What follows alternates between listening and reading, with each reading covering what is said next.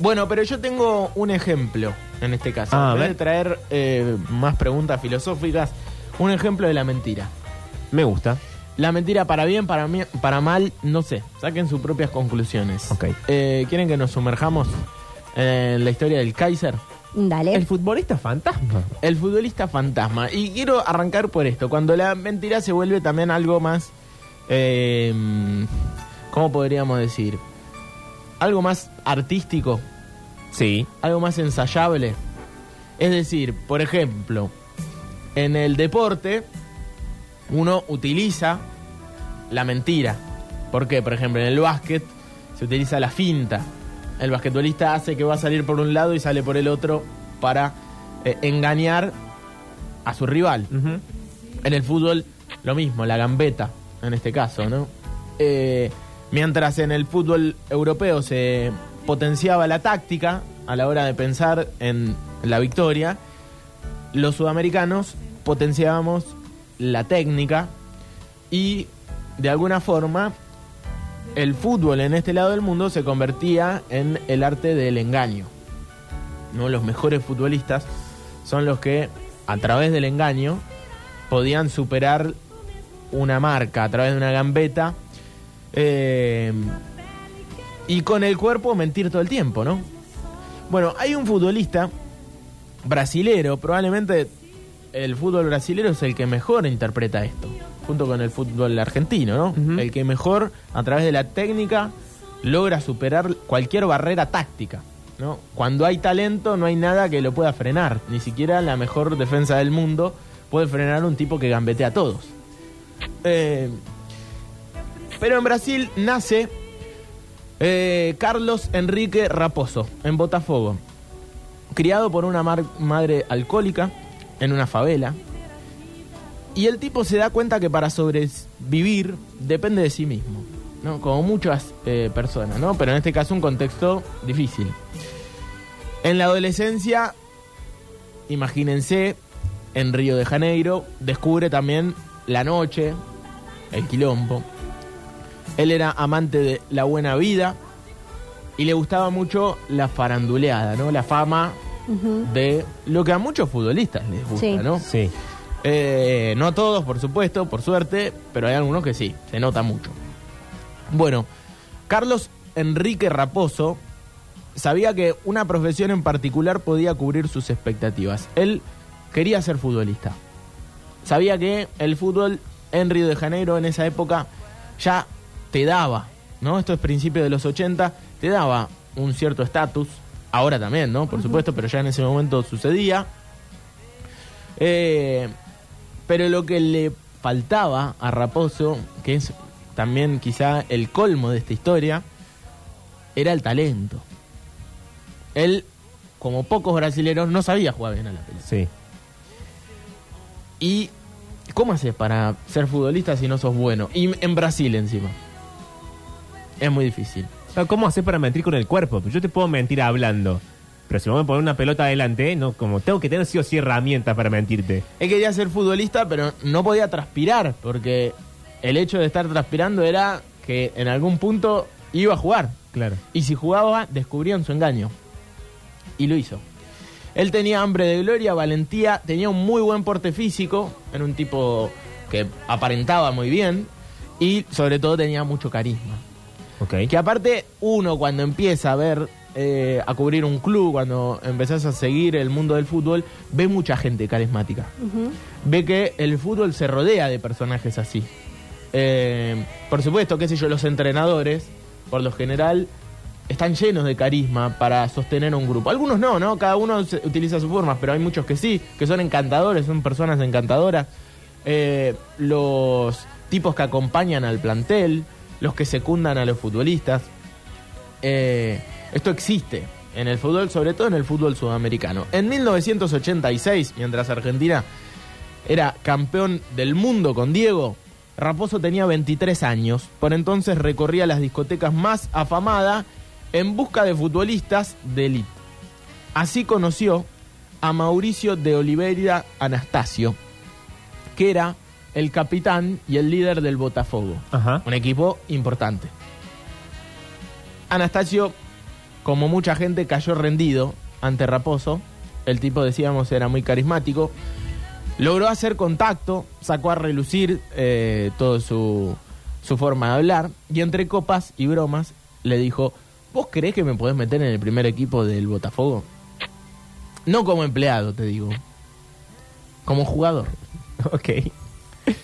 Mauricio, líder del Botafogo, Sí. ¿no? un capitán, se encargó de convencer a los directivos del Botafogo para que lo contraten. no, pero sin saber si jugaba, si no jugaba. Sí. Siempre hay que darle contexto a la historia, ¿no? Para entender cómo era el fútbol en ese momento. Ajá. Fue él el que le puso el apodo de Kaiser, este Mauricio. Eh, el Kaiser era Beckenbauer en ese momento y había sido de alguna forma también eh, Daniel Alberto Pasarela en, Sudamérica. Pero bueno, era más conocido sobre todo por el, el, eh, Franz Beckenbauer y tenía un porte de físico parecido. Entonces le dijo, vos, vos vas a ser el Kaiser. Y de alguna forma se armaron, se ocuparon de armar un currículum que empezó a tener mentiras por todos lados, por supuesto. Eh, él no había jugado profesionalmente en ningún lado. Pero ¿qué pasa? Hoy es imposible contratar a un futbolista sin ver un video, Claro. sin ver cómo juega, los goles que hizo, eh, los recortes de noticias. Bueno, estamos hablando de los años 80, finales de los 70, principios de los 80. No era fácil acceder a un video de un futbolista que había, por ejemplo, como decían del Kaiser, jugado en Talleres de Córdoba No, no, no. y en Independiente de Avellaneda. O sea, las pruebas eran nuestras, estaban acá. Sí, obvio. Bien. Ellos, ellos saltaron, eh, cruzaron Argentina. Claro. Eh, Mauricio le dijo, si, te- si para jugar bien tenés que haber jugado en Argentina, por, por lo menos.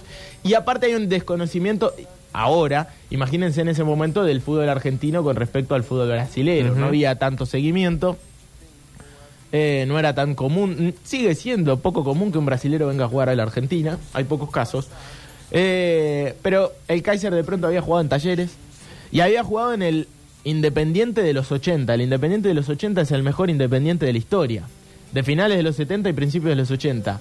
El equipo que ganó eh, las Copas Libertadores, ¿no? El más ganador, el rey de copas, Bocini. Bueno, el lateral izquierdo de Independiente era el hermano del negro Enrique. El negro Enrique es Héctor Enrique, el que le da el pase a Maradona el día que Maradona gambetea a todos los ingleses, es decir, campeón del mundo en el 86. Su hermano, más conocido como el Loco, se llamaba Carlos Enrique y jugaba de lateral en ese equipo. Entonces, fue fácil mentir con que el Kaiser era prácticamente, básicamente el negro Enrique. Está bien. Se tuvieron que cambiar algunos datos, una transformación un poco más simplificada, Sí. con recortes de diarios de aquel eh, jugador que, por ejemplo, salió campeón del mundo con Independiente, porque ganó la Copa Intercontinental. Entonces tuvo su primer contrato profesional. No, no. No puede Ya ser. podemos decir No. que el tipo firmó planilla y que es jugador de fútbol profesional. En el Botafogo, un equipo importante, grande de la primera división de Brasil. Dice él, iba a los entrenamientos y a los pocos minutos de ejercicios me tocaba el muslo o la pantorrilla y pedía ir a la enfermería. Durante 20 días estaba lesionado. En esa época no existía la resonancia magnética. Dice Raposo en un montón de notas que sigue dando, por supuesto, porque es un- una persona fascinante. No, nunca perdió su carisma. Cuando los días pasaban, tenía un dentista amigo que me daba un certificado médico con algún problema físico. Y así pasaban los meses. En Botafogo creían tener en mí un crack y era objeto de misterio. Y acá es cuando uno dice, che, pero ¿hasta cuándo vos podés mentir? Claro. Claro, nadie se dio cuenta, nadie preguntó, nadie dijo, che, ¿hasta cuándo está pavada? Mira todo el tiempo que pasó, la plata que estamos gastando. No, Claro. y aparte que te empieza como a cansar cuando una persona todo el tiempo está... Basta preguntarle a cualquier hincha de un club por algún futbolista que ha pasado por un plantel y por su institución Sí. y no jugó ni un, ni un minuto. En todos los clubes hay este tipo de historias, entonces es más común, qué sé yo. Eh, ahora no se me viene un, un ejemplo clarísimo de Belgrano, pero en talleres me acuerdo de un colombiano, eh, John Freddy Pajoy. Solamente hubo la, la llegada, la fotito con la camiseta, Bien. Eh, un par de goles en los entrenamientos que se le pegaba de zurda bien. Pero el tipo no jugó ni un minuto. No hay un minuto profesional de John Freddy Pajoy con la camiseta de talleres. Y ese tipo estuvo por lo menos una temporada acá. Eh, entrenando, pasando por la enfermería probablemente, porque por algo no jugó. Y cobrando un sueldo. Y con contrato profesional. Es decir, no es tan difícil engañar en ese no es tan ese raro el asunto. Eh, no, claro, es mejor dicho, no es tan raro que un futbolista no juegue durante un gran periodo. Lo raro es que ese día a día no pisar el palito. Que en ese Claro. día a día nadie se dé cuenta Claro. que vos no sos. Porque Pajoy, bueno, tenía partidos en el fútbol colombiano, más allá de que no jugó en talleres. No, y que además participaba en los entrenamientos. Este ni eso. No, y aparte que este es lo que te pasa cuando vos de- eh, decís, eh, quiero irme a mi casa porque estoy eh, me siento mal. Sí. Y vas a tu casa toda fiebrada. Faltas a la escuela. Sí. Y decís, ma, voy a ir a la casa de no sé quién. No, tenés fiebre, te quedas. claro, te quedas acá. Si a este le gustaba tanto la farándula y tanto el- Sí. la cosa, también es, es como fingir y respetar la mentira, pero no podés hacer todo eso otro. Él hacía todo. No, bueno. Él hacía todo. El Kaiser hacía todo. Pero ¿qué hacía? Él convencía a sus compañeros. Y convencía a través o de la mentira, como muchos lo hacen, y, y sobre todo él lo hacía con los dirigentes o con los médicos. Sí. El umbral de dolor de una persona, un médico no lo puede saber.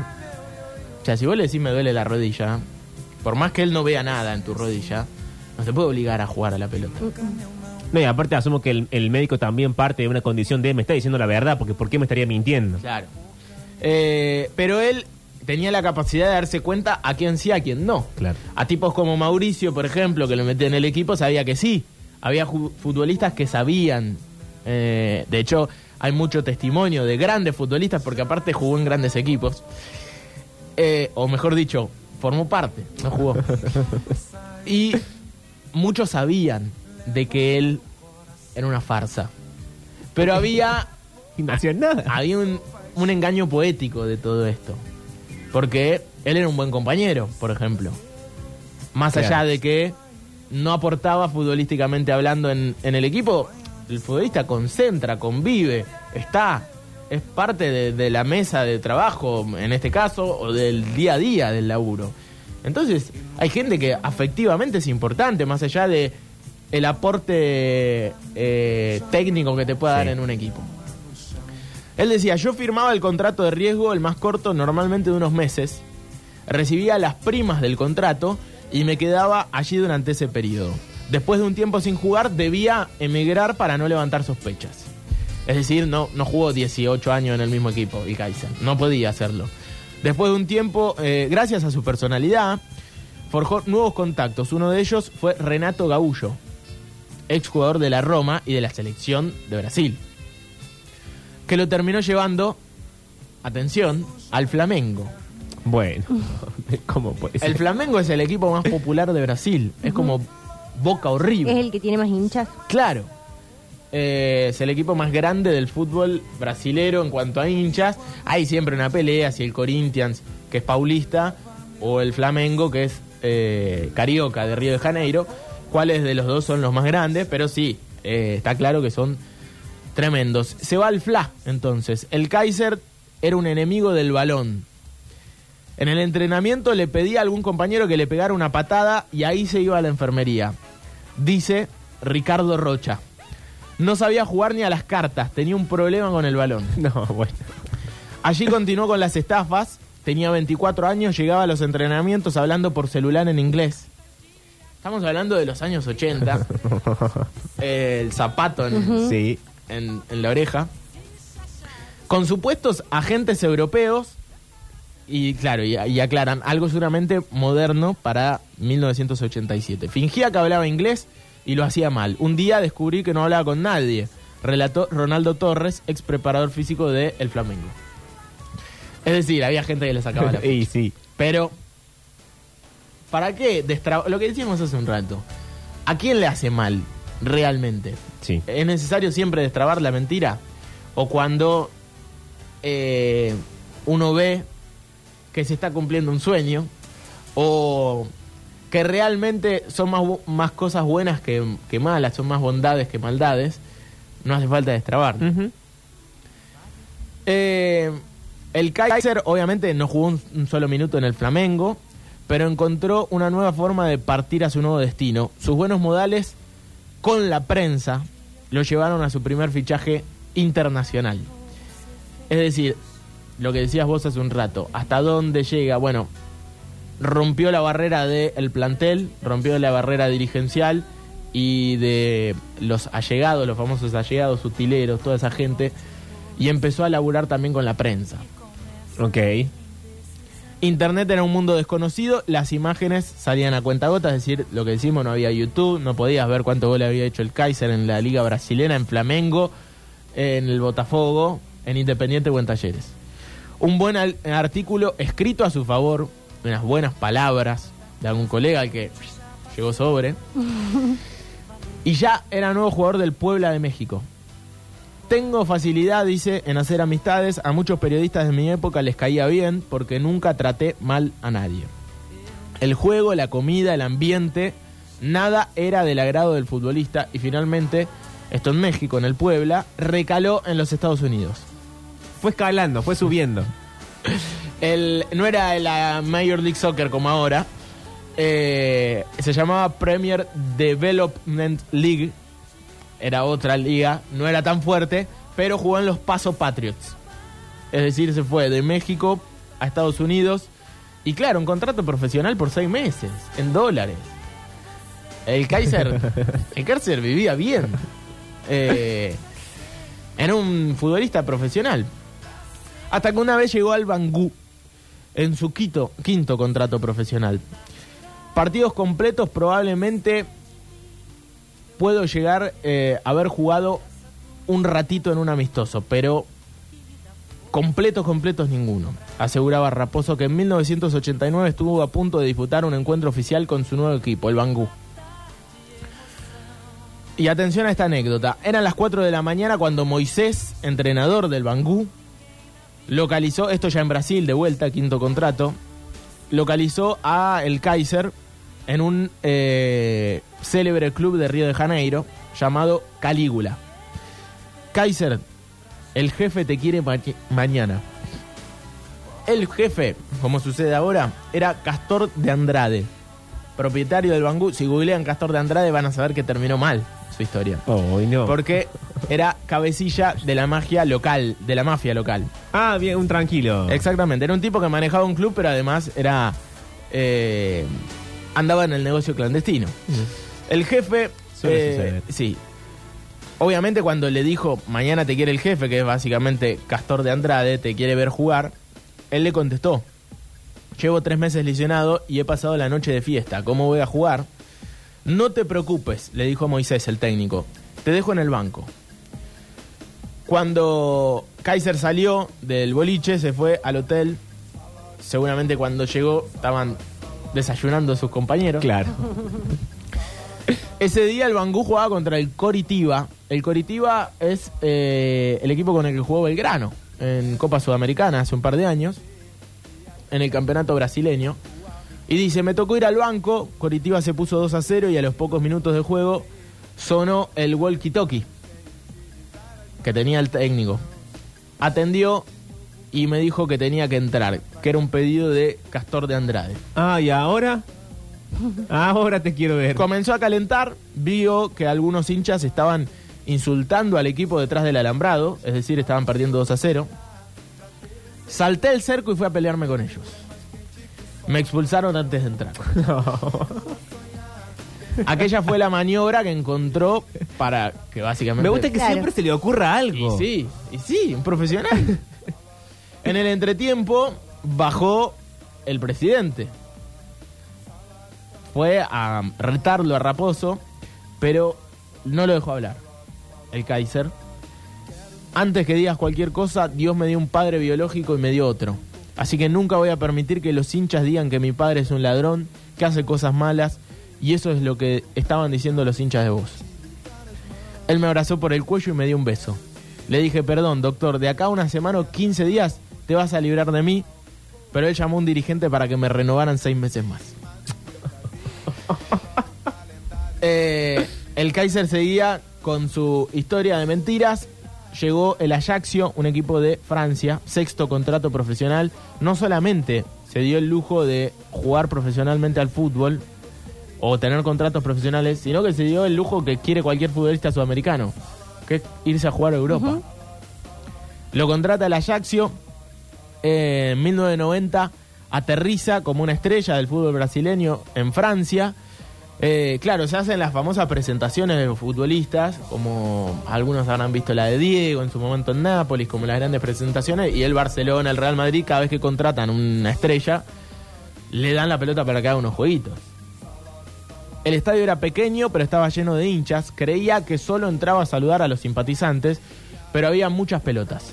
Teníamos que entrenar, se iban a dar cuenta de que era horrible, dice el Kaiser.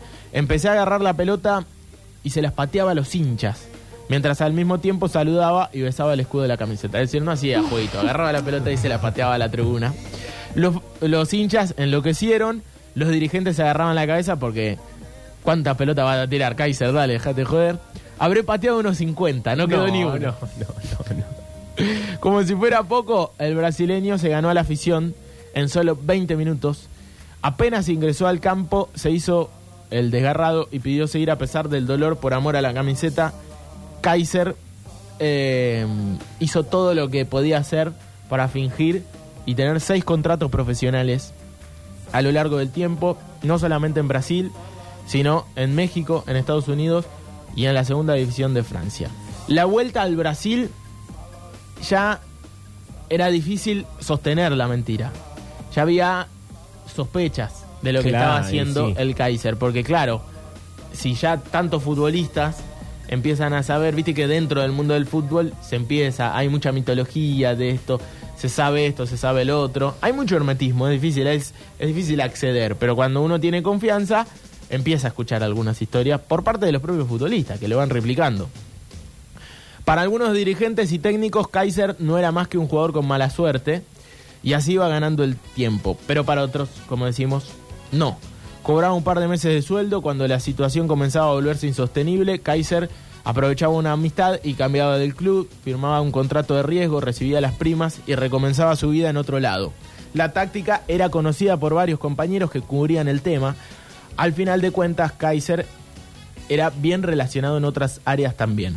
¿Qué pasa? Empezó a ser más un allegado que un futbolista. Y empezó a negociar los últimos años de su carrera en su vuelta a Brasil, organizando un poco la diaria del plantel. Ya era contratado como futbolista porque toda su carrera había sido de esa manera y ya los dirigentes un poco que le sacaban la ficha, pero lo cierto es que los futbolistas lo querían. Él, imagínense lo que era un plantel del fútbol brasilero a finales de los 90. Bien, sabemos, ¿no? Lo que son los brasileros con la joda. Sí. Era muy difícil sostenerlo, los tipos más talentosos de- del mundo, pero les gusta la joda. Eh, entonces él un poco se encargaba de organizar esa joda. Que no sea todo un despropósito, o sea, estaba del lado ju- del jugador, pero también le servía al dirigente. Está bien. Así negoció los últimos años de su carrera el Kaiser Raposo y llegamos a la fi- al final de esta eh, columna de una mentira increíble. Y él dice, me siento un poco culpa- culpable de no haber cumplido con las expectativas de la gente. Mucha gente buena creó expectativas a mi alrededor y nunca obtuvo resultados. No me hice millonario, pero viví bien durante un tiempo. El Kaiser tuvo 26 años de carrera, hizo cero goles, hizo cero asistencias No, bueno, no. Qué fea la estadística, no la digas tampoco. y no tuvo ningún partido oficial disputado. El mejor futbolista que nunca jugó un partido. En el 2018, Luis Meiles eh, hizo un documental sobre él. Eh, mucha gente le dice el farsante del fútbol. Para mí está mal. En este caso sería un fantasma del fútbol porque eh, estuvo ahí, un genio del engaño, ¿no? Como muchos futbolistas que son genios del engaño, él no lo hacía jugando. No me arrepiento de nada, dice el Kaiser, como para que todo tenga mucho más sentido. Los clubes engañan mucho a los futbolistas. Alguno tenía que vengarse de ellos. Bien, muy bien usado. Muy bien. Eh, y está bien, porque cuánto dirigente que no patea una pelotita que está detrás del champán, como decía Diego, corren detrás de un champán, ha hecho guita a partir del fútbol. Esos son los verdaderos farsantes. El Kaiser es más un destello poético, una mentira increíble eh, y un valor impresionante de la historia del fútbol mundial.